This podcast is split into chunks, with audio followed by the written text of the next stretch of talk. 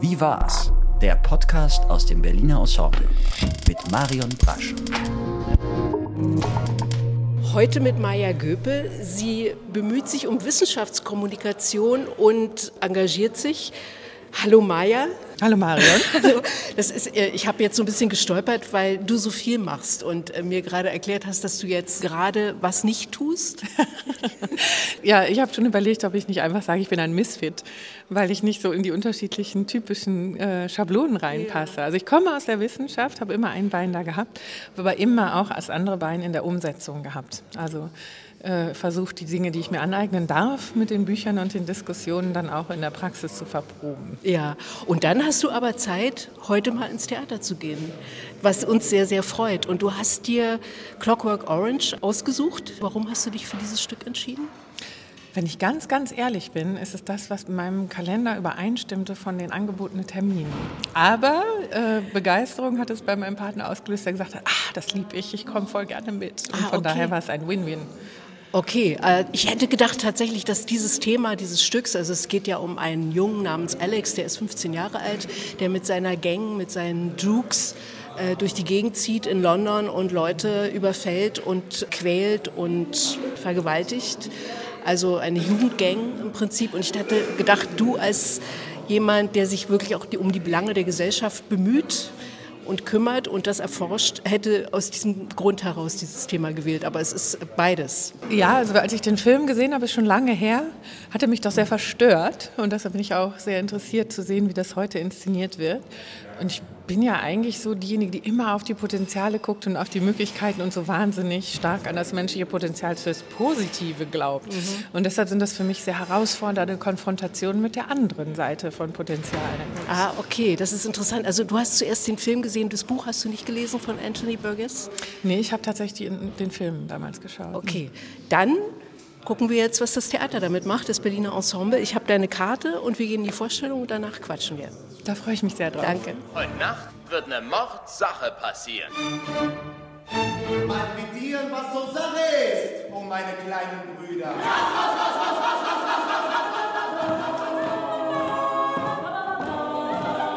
Das ist schierer Mut, Wille und Vandalismus. Euch gehört eine Lektion erteilt, Bruder. In der Tat, Bruder. Die einen werden abgestochen und die anderen stechen. Alles lag nur daran, dass ich jung war. Eine Stunde 45 Minuten haben wir jetzt im neuen Haus gesessen in der Vorstellung Clockwork Orange, Maya Göpel und ich. Und du bist so ein bisschen summend rausgekommen aus der Vorstellung. Habe ich? Ja, du hast Echt? so gesummt. Naja, weil Musik spielt keine ganz unwichtige Rolle, aber ja. erstmal frage ich dich natürlich, wie war's? Also in dem Moment steht das Summen, glaube ich, für einen Verarbeitungsprozess. Also es ist ja sehr doll, ne? Also dieses Gefühl von wird die ganze Zeit auch sehr viel angeschrien. Und umgekehrt, ja, natürlich diese, dieses große Spannungsverhältnis von Zwang und ein Ordnung in das, was legitim und erlaubt ist und nicht und wie sich auch insgesamt natürlich die Sympathie für und gegen eine Person einmal komplett dreht in dem ganzen Stück. Das ist schon, das ist schon intensiv. Ja. ja.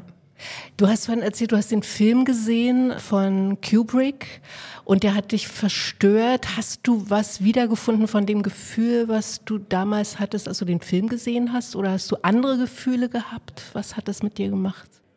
Mm, also das verstörende Moment war auf jeden Fall auch wieder da, ähm, weil dieses bewusste anderen Menschen Leid zufügen ist etwas, ja, was wir natürlich beobachten äh, in Gesellschaften, aber was aus meiner Sicht immer dieses ganz große Fragezeichen mitbringt. Was passiert, dass so eine Verhaltensweise sich Bahn bricht? Und ich bekomme Lust auf eine Runde 20 gegen eine. Und das thematisiert das Stück ja auch ein Stück weit. Äh, und das finde ich gut, weil es nicht nur darum geht, da sind Einzelne völlig durchgeknallt, sondern man fragt sich auch, wie kommt dieses Verhalten nach vorne? Also was bringt das hervor? Und da ich so Systemwissenschaftlerin bin, ist das eine ganz, ganz zentrale Frage, dass man sich immer überlegt, was sind die Bedingungen und die Beziehungen, unter denen ein bestimmtes Element, ein Teil, eine teilnehmende Person in dem Fall eine bestimmte Verhaltensweise, Qualität, Charakteristika an den Tag legt. Und das ist für mich so ein bisschen das Metathema da drin. Mhm. Ähm, und deshalb ja immer wieder auch äh, vielleicht eine Infragestellung durch die systemische Perspektive von dem, was wir sehr als individualisierte Form des Umgangs mit Fehlverhalten ähm, in unseren Gesellschaften doch auch ritualisieren. Und das ist so ein bisschen aus das, was ich heute beobachte. Ne? Dieses Schuldsuchen bei Individuen, ohne zu fragen, was ist eigentlich drumherum passiert. Mhm. Also es gibt ja auch so, äh, ich finde ja auch diesen Stoff so absolut zeitlos. Also 62 hat Burgess den Roman geschrieben, zehn Jahre später hat Kubrick ihn verfilmt. Und jetzt sind wir 2024 und das, was du gerade benennst, ja, also das umgibt uns ja jetzt auch. Das ist ja offenbar wirklich ein zeitloses Phänomen und das ist ja das, was wahrscheinlich diesen Stoff auch so nicht altern lässt. Leider, ne, muss man sagen, mhm. oder? Ja, auch das wird ja aber thematisiert, dass diese komplette Abwesenheit von der Schattenseite in uns dann auch ja irgendwie zu geschlossen wirkt. Also das schien ja zum Schluss ein Stück weit eben durch. Ne? Sich ständig übergeben zu müssen, wenn ich diese Gefühle in mir habe, wurde dann ja ganz klar tatsächlich als eine zu starke Reaktion darauf und auch der Kaplan in dem Fall zu sprechen, wo ist der freie Wille? Es war deine Entscheidung, 6655321. Und wie gehst du aktiv mit dieser Schattenseite in dir um oder dort wurde es das Böse genannt, wenn es dir einfach abtrainiert wird durch so eine Pavlovsche Erziehung, ne? dass du eigentlich ja in dem Moment, wo der Impuls kommt, antrainiert eine Sanktionierung empfindest und dann ist es gar nicht dein freier Wille, der mit dir bearbeitet, was da stattfindet, sondern es ist eine Reizreaktionsschema, was ihm ja auch eingebimst wurde in dieser Behandlung, die ja mhm. auch für mich der schwierigste Teil des ganzen Stücks gewesen. Ja, also diese, diese Wiedergutmachung, ne, die ja im Prinzip gar keinen Effekt hat, weil er nicht gut werden kann. Und was ja auch diese Frage ist, also wo es ja auch philosophisch wird, wie so ich das empfunden habe, das Sein bestimmt das Bewusstsein. Ne? Also wer sind wir eigentlich? Wie mhm. werden wir zu dem, was wir sind? Welche Rolle spielt die Gesellschaft? Also das ist ja auch ein Thema, das dich ganz, ganz stark beschäftigt. Ne? Also das Stück ist rausgekommen kurz nach den Silvesterrandalen in Neukölln im vergangenen Jahr. Und man findet dann so Analogien. Warum werden denn junge Menschen gewalttätig? Welche Rolle spielt der Staat dabei? Ja, sicher. Also auch dort im, im Stück ja dieses Gefühl von Eltern haben schon Angst davor, eigentlich die Disziplin in ja, 14 wird er da gewesen sein. Ne? 14, 15, ist er da, genau. genau. Ja. Einen 15-Jährigen anzulegen, sich an das, was die Gesellschaft vorgesehen hat, zum Beispiel zur Schule gehen, auch zu halten, äh, sondern nur vorsichtig zu sagen, dein Frühstück ist übrigens im Backofen, weil schon wissend, was dann als, als Gegenbewegung äh, kommt. Da ist natürlich die Frage, wo kommt so eine Wut her und so eine Bereitwilligkeit, Aggression auch auszuleben. Und ähm, diese Frage nicht auszublenden, ist, glaube ich, die wirklich relevante Mischung in liberalen Gesellschaften. Also diese Frage immer zwischen Freiheit, Verantwortung, zwischen Rahmensetzung und Räume zur Verfügung stellen, das ist immer ein Auskalibrieren. Und ich habe auch das Gefühl, das ist deshalb zeitlos, weil ähm, wir immer wieder mit neuen Herausforderungen natürlich konfrontiert sind und genau diese Seiten auch in uns haben. Also ich finde es auch gesund anzuerkennen, dass es Schattenseiten in uns gibt und wie wir mit denen umzugehen lernen, wäre ja eigentlich genau dieser Weg nach vorne. Aber wir haben eher so eine Tendenz häufig dieses in richtig und falsch, gut und böse, sehr einseitig, zweiseitig, binär zu sortieren. Und dann eben, und das fällt mir im Moment in der Gesellschaft so aus, mit der Unsicherheit und mit diesen Komplexitätszunahmen und dem Sicherheiten fallen weg, auch den Wunsch zu haben, einzusortieren. Also mhm. Also dieses, du bist entweder auf der einen oder auf der anderen Seite und Stabilität darüber zu suchen, dass sich diese Grautöne, diese Zwischentöne, diese Möglichkeit von einem zum anderen zu changieren oder dass es eben nicht aufzulösen ist, dieses Ambiguitäts- Toleranzphänomen, von der wir dann eben zum Teil auch in der Sozialwissenschaft sprechen. Also welche Grundlagen braucht es in Menschen, um denen begegnen zu können, anstatt eben in der Suche nach dem Sortieren diese Stabilität und Sicherheit zu suchen. Mhm. Deshalb finde ich das unheimlich relevant als Metathema jetzt gerade auch für unsere Zeit. Ja. Und wie reagiert der Staat darauf? Ne? Also wie, wie geht der Staat mit Menschen oder mit Gruppen von Menschen um, die, äh, die er selber ja im Prinzip produziert hat. Ne? Also der Staat versucht mit Gewalt in dem Fall, also in dieser Geschichte, in dieser Dystopie, die da erzählt wird, den Alex zurückzuholen, besser zu machen, wieder gut zu machen, aber mit Gewalt. Also der Staat reagiert mit Gewalt. Ja, interessant ist natürlich diese Wahl im Prinzip. Ne? Entweder du sitzt deine lange Strafe ab oder du unterziehst dich dieser Behandlung und dann bist du frei. Das Wort wird ja durchaus auch so benutzt. Ne? Und dann bist du natürlich nicht frei, sondern bist massiv manipuliert worden. Und, und das ist ja auch wirklich auch die total relevante Frage immer, unter welchen Bedingungen ist es angemessen, dass eine staatliche Instanz Freiheiten, also das Ausleben dessen, was ich tun möchte, zu beschränken zum Wohl des Ganzen. Und das haben wir ja in den letzten Jahren auch sehr, sehr, sehr viel ausgehandelt. Und ab wann ist der Zeitpunkt legitim? Welche Regeln haben wir uns dafür gegeben? Und wo sind die Regeln, die wir bisher hatten, nicht ausreichend für neue Situationen? Also da kommt natürlich die Corona-Pandemie raus oder für mich unfassbar eigentlich der Umgang mit ähm, der letzten Generation. Also Menschen, die sich friedlich auf die Straße kleben auf einmal als Terroristen und schon verdächtig einer terroristischen Vereinigung und durchsucht werden etc. Dabei haben sie sich ja gar nicht dem Umwälzen der staatlichen Struktur gewidmet, sondern deren Nutzung. Also ziviler Ungehorsam ist ja erstmal noch ein, eine legitime Protestform und die Forderungen, die damit verbunden waren, waren ja alle innerhalb des demokratischen, inklusive eines Bürgerrates für Klimafragen. Und wie stark da aus so einem Ohnmachtsgefühl heraus, wir müssen etwas abschalten, was in der Bevölkerung sehr viel Ärger hervorbringt, dann auch ja gestrauchelt wurde mit dem, was ist die richtige Antwort. Also was ist eine legitime Freiheitsverminderung A von meinen Mitbürgerinnen auf der einen Seite und auf der anderen Seite dann natürlich, wie darf der Staat einschreiten, um die Fortschreibung dieser Freiheitseinschränkung äh, für Mitbürgerinnen dann eben zu zu unterbinden. Mhm. Und dieses Aushandeln von Freiheiten, was darf ich, was darf ich nicht, zieht sich durch. Umgekehrt hört man aus der Bewegung natürlich viel, wieso dürfen Menschen sich die Freiheit nehmen, so grenzenlos, weil sie können, weil sie wollen, die Natur, das Klima etc. zu schädigen, obwohl sie genau wissen, was es für Konsequenzen für andere Personen, insbesondere zukünftige Generationen an anderen Orten der Welt eben hat. Also dieses, dieses Thema ist vielleicht das essentielle Thema in Demokratien überhaupt. Also ja. Wie schütze ich Freiheit und gewahre doch gemeinsame Regeln, die das Ganze schützen. Ja, das ist so interessant, äh, dir zuzuhören, also weil das, was du, worum du dich kümmerst, also Transformationsprozesse in der Gesellschaft, ne? also wie weit das greift. Also wenn man jetzt diese Geschichte betrachtet, die ja sehr hermetisch ist und äh, eine scheinbare Dystopie erzählt äh, und dann äh, wie weit das eben tatsächlich dann auch weiterführt in gesamtgesellschaftliche Fragen, die uns heute berühren. Ich habe irgendwie vorhin, ähm, als ich mich vorbereitet habe, auf deine Webseite geguckt und da stand, das fand ich ganz schön, ähm, mit 14 begann ich der Frage nachzugehen, warum wir als Gesellschaft nicht die Welt, die Welt schaffen, die wir uns als Individuen wünschen. Alex ist 15, du mhm. warst 14, als du dir diese Gedanken gemacht hast. Ne? Also da liegen ja Welten dazwischen. Er scheint ein sehr, sehr kluger, intelligenter Mensch zu sein. Du bist es zweifellos auch. Und trotzdem äh, sind die Entwicklungen so völlig unterschiedlich. Ne? Also er irgendwie an den Rand gedrängt äh, in einer Gesellschaft, die würde ich mal sagen, totalitär ist und nicht liberal.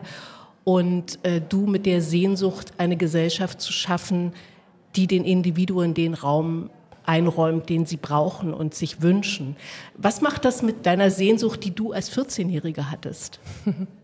Ja, das ist eine sehr, sehr spannende Frage, weil ich viel, wenn man sich jetzt die naturwissenschaftlichen Fakten anguckt, was ich ja muss in meiner ähm, Ausbildung zu Nachhaltigkeitstransformation ist ja eigentlich die naturwissenschaftliche Grundlage der Impuls, zu sagen, wir müssen Gesellschaften verändern. Wir haben ja kein Umweltproblem, sondern wir haben ein Gesellschaftsproblem. Wir schaffen es nicht, unsere gesellschaftliche Form, Technologien einzusetzen oder eben zu wirtschaften, mit den Naturgesetzen so zusammenzubringen, dass das langfristig gut funktioniert.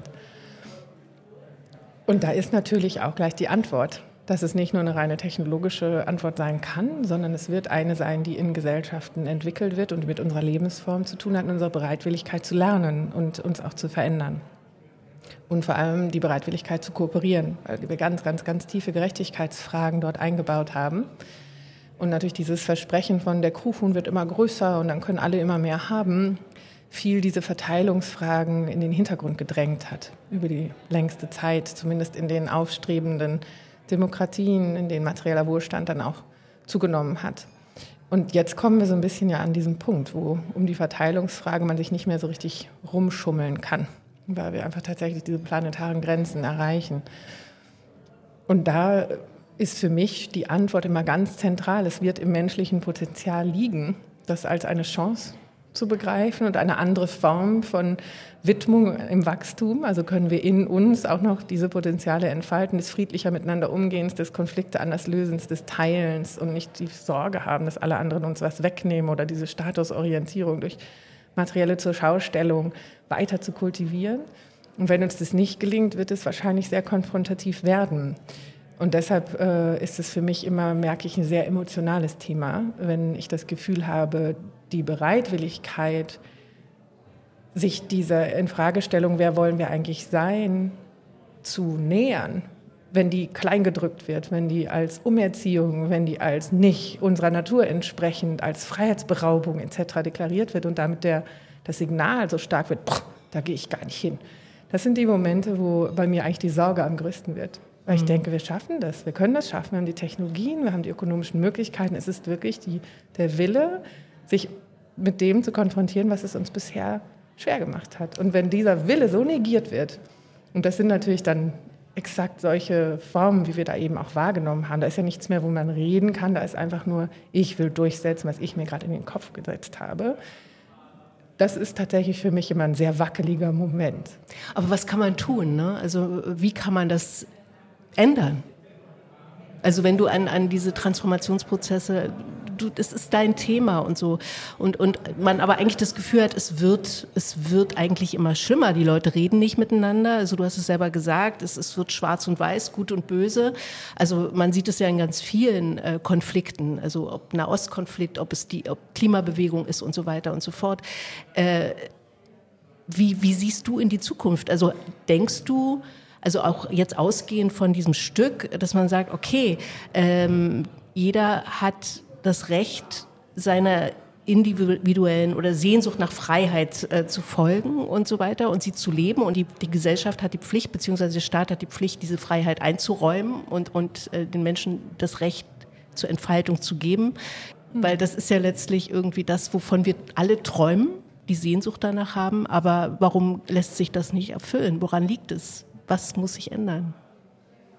Ja, ich glaube, wer die Antwort darauf so in drei Sätzen formulieren kann, würde jeden Nobelpreis dieser Welt verdient haben.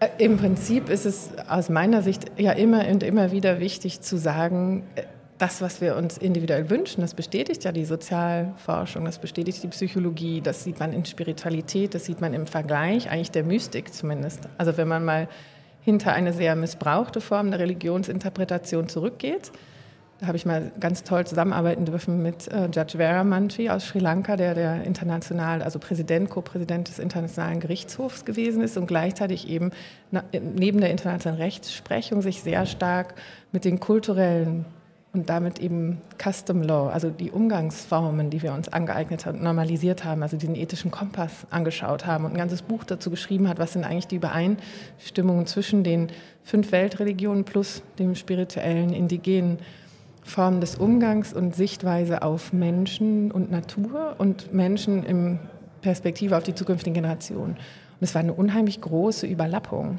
Und das ist ja eigentlich erstmal die ganz fantastische Botschaft. Mhm. Und die wird von der Glücksforschung bestätigt, dass wir gar nicht immer mehr haben wollen und dass wir eigentlich darunter leiden, wenn wir das Gefühl haben, alle anderen wollen uns nur ankragen und dass es unter kooperativen Momenten immer besser gewesen ist für die Summe.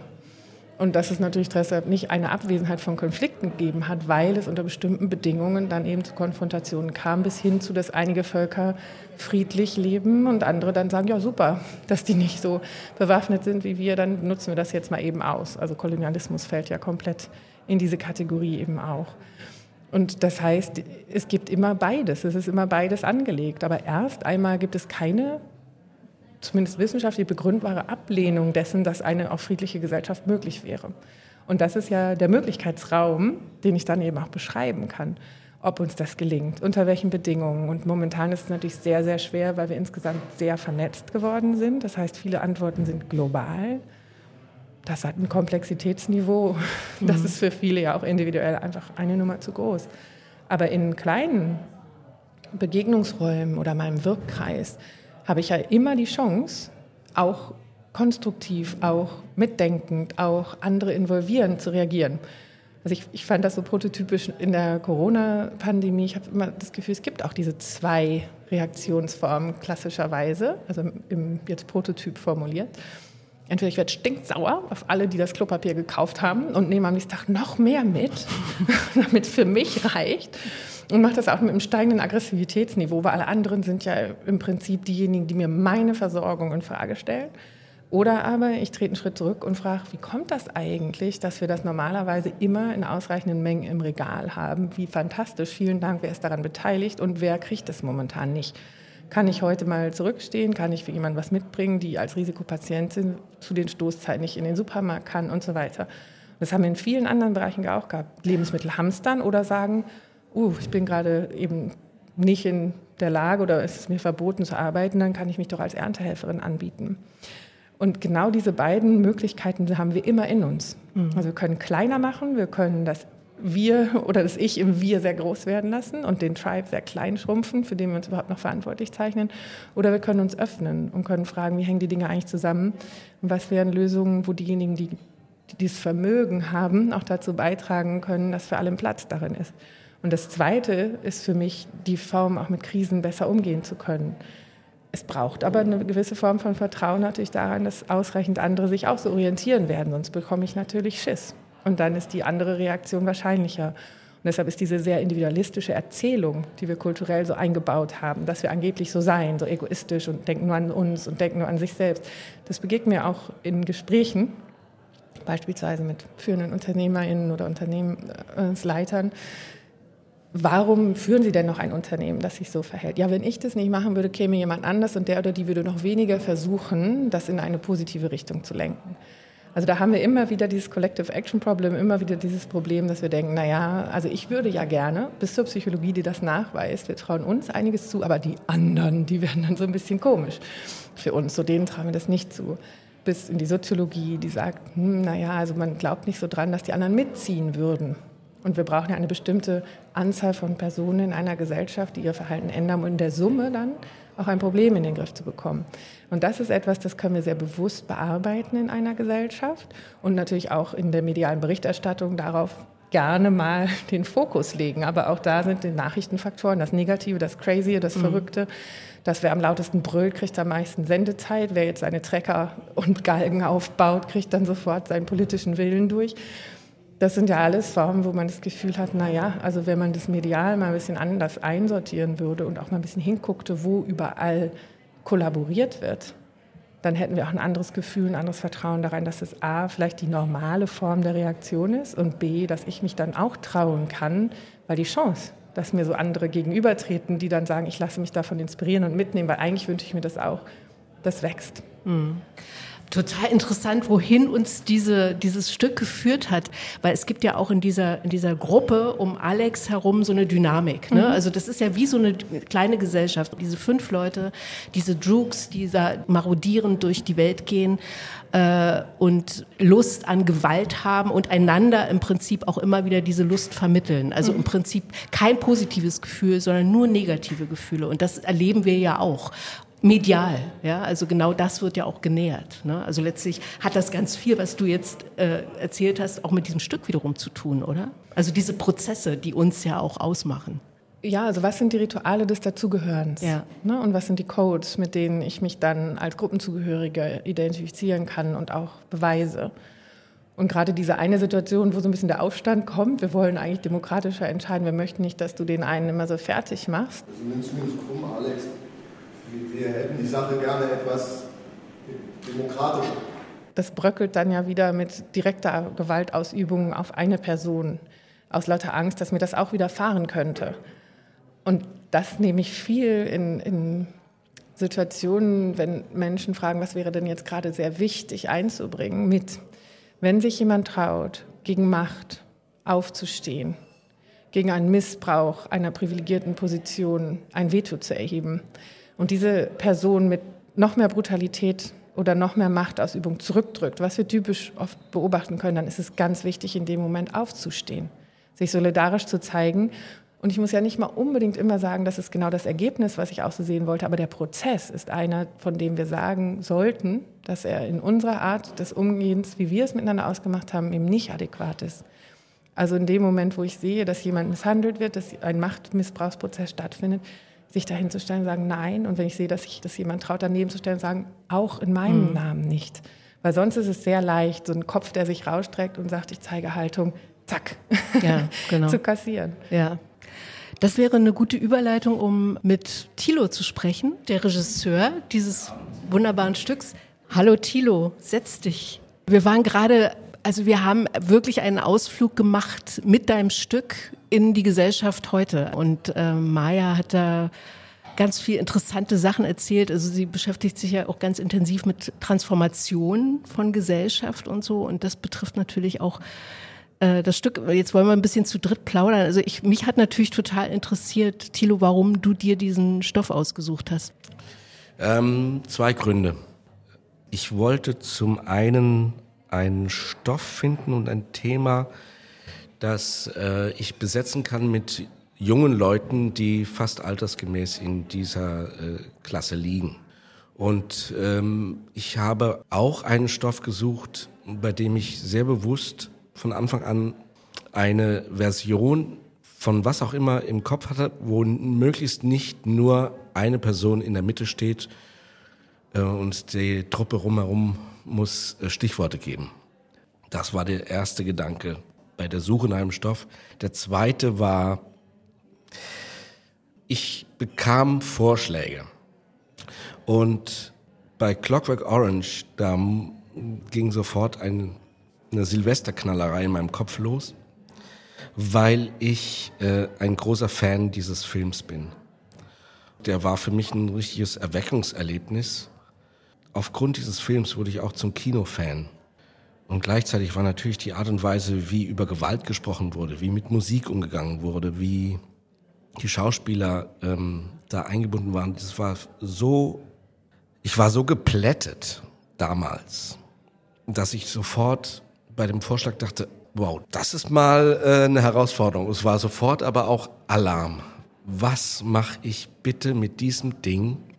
Und der erste Anspruch war sofort, die Bilder, die man als Zuschauer dieses tollen Films im Kopf hat, sofort vergessen machen zu wollen. Deswegen, ich habe gleich über Ausstattung nachgedacht, ich habe gleich über das Umfeld nachgedacht. Um Gottes Willen, nicht sofort Melonen, äh, äh, weiße Hosenträger und ähm, Baseballschläger. Muss man vielleicht mal erklären, ne? Die Kostüme, also für, für Menschen, die noch nicht in der Inszenierung waren, die haben so eine gelben Anzüge mit so insektenartigen Kappen.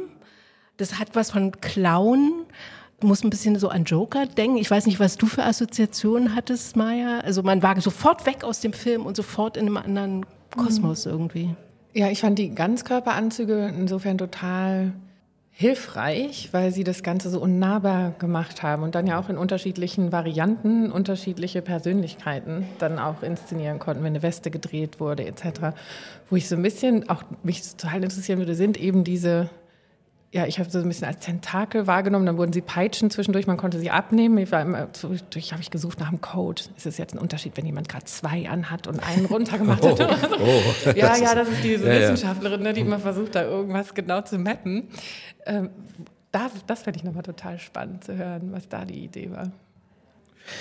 Ich hatte tatsächlich das Bild des bösen Clowns im Kopf. Das auf jeden Fall. Mm, und der Clown als der, oder die Gruppe der Clowns als Erzähler des Romans. Das Geschenk war, dass Esther, die Kostümbildnerin, äh, dann diese Kostüme so gebaut hat, die wir zusammen gedanklich entwickelt hatten, dass man plötzlich mit den Sachen machen konnte, die so nicht geplant waren.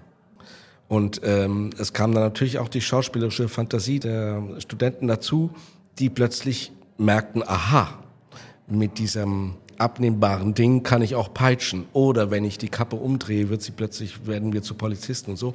Das sind dann äh, Dinge und Spinnereien, die schönerweise eben auf Proben entstehen können und entstanden sind, ja. Was ich auch irre fand, die Idee, dass alle fünf, also zwei Männer, drei Frauen, äh, dass alle fünf ja alle Rollen spielen. Also dass äh, alle fünf Alex sind, wie du gesagt hast, aber auch der Staat sind und der Kaplan sind und die Eltern sind und die Opfer sind. Also das ist ja auch, man hätte ja auch mehr besetzen können und so. Aber das war auch im Prinzip so, wir sind alle wir sind alle alles. Wir sind alle alles. Ja. Also das war das, was Maya vorhin auch sagte. Also es wohnen ja auch in uns, die wir uns, die wir vielleicht meinen, gute Menschen zu sein, äh, unfassbare Abgründe, die durch welche Bedingungen auch immer dann vielleicht auch nach vorne kommen oder sich nach außen kehren. Bei der, bei der mh, Vorbereitung der Arbeit habe ich dann natürlich, liegt auf der Hand, den Roman dann doch nochmal gelesen. Und ähm, bei der Wiederentdeckung des Romans habe ich gemerkt, wie viel reicher er eigentlich noch ist als der Film und vielschichtiger. Und ähm, das war eine große Herausforderung, dann wiederum aus dem Roman diese Fassung heraus zu destillieren. Ich hatte schon den Anspruch, dass man chronologisch möglichst den ganzen Roman erzählt und nichts auslässt. Ähm, auch mit dem diffusen Ende, von dem ich gerne mal hören wollen würde, wie ihr das Ende bewertet, wie ihr es interpretiert. Ja, ich fand im, im ersten Moment, wo er sich selber ja als geheilt empfindet, wo er nicht mehr sofort den Kotzreiz bekommt, wenn er äh, Gewaltfantasien hat. Die Begegnung mit der Georgina, also eine Frau, die erstmal einfach freundlich ihm begegnet und gleichzeitig die Liebespartnerin oder Ehefrau von einem seiner Kumpels ist, da merkt man ja so eine Sehnsucht eigentlich, ne, in dem, dass er sie nicht mehr loslassen möchte. Da hatte ich das Gefühl, das nimmt noch ein Ausmaß an, weil sich ausreichend schräg noch verhalten hat, dass man es irgendwie ganz gut aushält, als dann zum Schluss so dieses, und dann liegt ein Baby drin und ich möchte eigentlich nur nach Hause kommen von meinem Job. Da habe ich gedacht, wow, jetzt gerade flippt er in die Richtung, dass er sich ja das vorstellt, was das ist, wie er groß geworden ist, worunter er eigentlich diese Gewaltfantasien und dann auch Initiativen entwickelt hat. Also warum ist das, was er sich vorstellt, dann eine andere Form, die sein Leben bzw. das des Sohnes, was dann brabbelnd in der Wiege noch sehr schön nachgemacht war, ähm, anders konditionieren würde als das, was ihn zu diesen Aggressivitäten gebracht hat. Und da bin ich so ein bisschen im Loop hängen geblieben und dachte, es klingt jetzt im ersten Moment gerade so schrecklich, als wäre jetzt die bourgeoise Vorstellung der kleinen Familie auf einmal der Rettungsanker und dann zurück zum Anfang denkend, aber so bist du doch, wenn ich nicht alles falsch verstanden habe, einigermaßen groß geworden. Und da bin ich, ja, deshalb, ich finde es auch diffus und eben ohne Antwort. Hm? Ja, ich wollte und will es auch nicht beantworten. Deswegen frage ich, mhm. wie es gewirkt hat.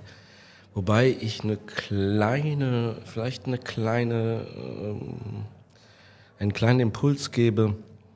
Ich finde schon die Art von Reihenhäusern, in die sich diese Trooks, die lauter Alexe zurückziehen, die haben ja durchaus was Finsteres und was Urnenhaftes. Und ähm, das stimmt, also das, das, das, das ist, das ist so für mich so der, der Rückzug ins Private, das scheinbare Idyll, so dass man eventuell sogar auf den Gedanken könnte, war das wilde, revolutionäre, gesellschaftszerstörerische nicht das Reizvollere eventuell sogar? Das ist ein großes Fragezeichen und das ist ja gut, ja. Wenn man aus einem Stück rausgeht, aus einem Abend rausgeht und mit einem großen Fragezeichen und sich darüber unterhält und weiter nachdenkt, ist, ist ja das Beste, was Theater erreichen kann, ja.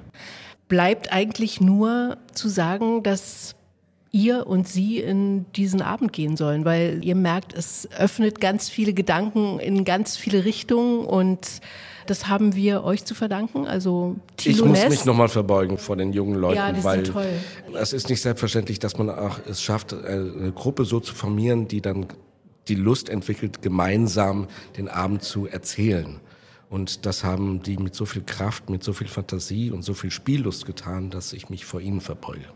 Dann verbeugen wir uns vor euch allen die ihr diesen Abend gemacht hat. Und vor Maya Göpel, dass sie Zeit hatte, mit ins Theater zu gehen und darüber zu sprechen. Nein, ich bedanke mich sehr herzlich für die Einladung. Das ist ein sehr schönes Format. Und Transformation gelingt eh nur im Plural. Von daher kann ich das, was Sie gerade beobachtet haben über das Ensemble, wirklich nur mitfühlen.